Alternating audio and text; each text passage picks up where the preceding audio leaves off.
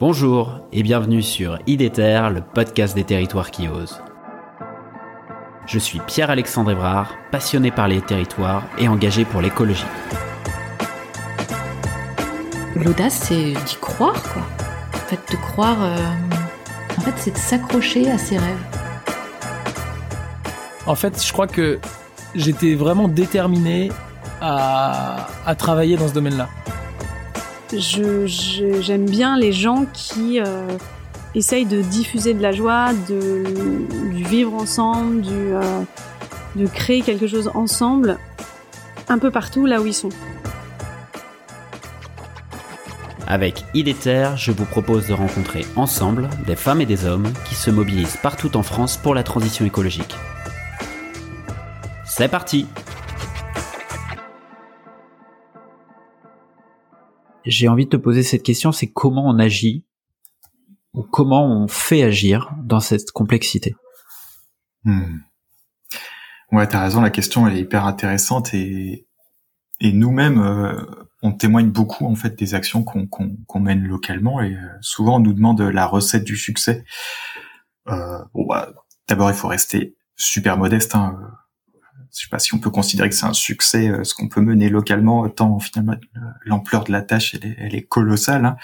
Mais effectivement, s'il y a un truc dont on peut témoigner et dont on est assez fier, c'est effectivement c'est un peu la dynamique qui a pu créer le projet. Et c'est cette dynamique effectivement de, de transversalité, euh, cette dynamique systémique comme comme tu la nommes.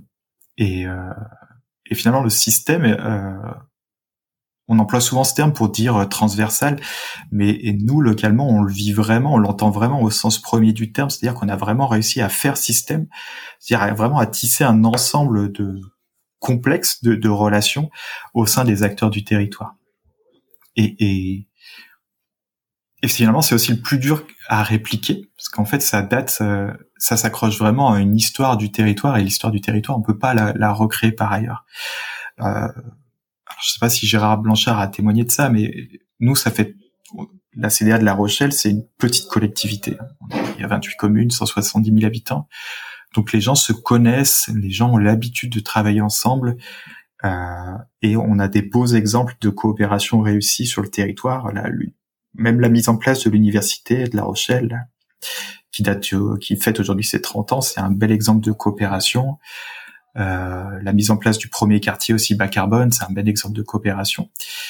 Et, donc on a des acteurs qui finalement convergent euh, à la fois dans leur expertise, mais aussi dans leurs relations. Et c'est ce qui a fait que le projet a pu se construire aussi euh, localement. Et c'est là-dessus qu'on a capitalisé pour vraiment parvenir à, maximiser cette transversalité.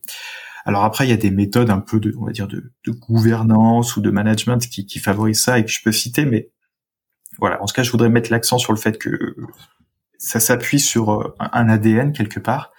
Oui.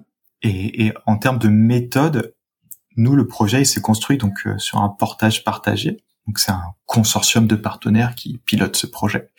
Donc il y a cinq structures. Il y a l'aglo, la ville, il y a le port, euh, il y a l'association Atlantec, puis l'université. Et après ce projet, donc euh, il est effectivement basé sur euh, huit axes thématiques.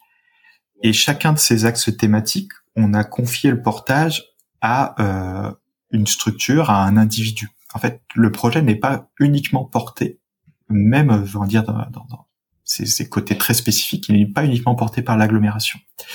Donc, ce qui fait, c'est que des acteurs extérieurs, parfois même des privés, se retrouvent en responsabilité de piloter un axe stratégique du territoire. Et c'est aussi intéressant parce que finalement, chacun de ces acteurs extérieurs, il va mobiliser son propre réseau. Et donc, le projet, lui, tout son rôle, c'est de mettre en lien l'ensemble des réseaux mobilisés.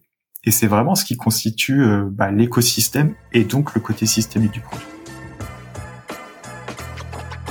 Super, vous voilà arrivé à la fin de l'épisode, j'espère que celui-ci vous a plu.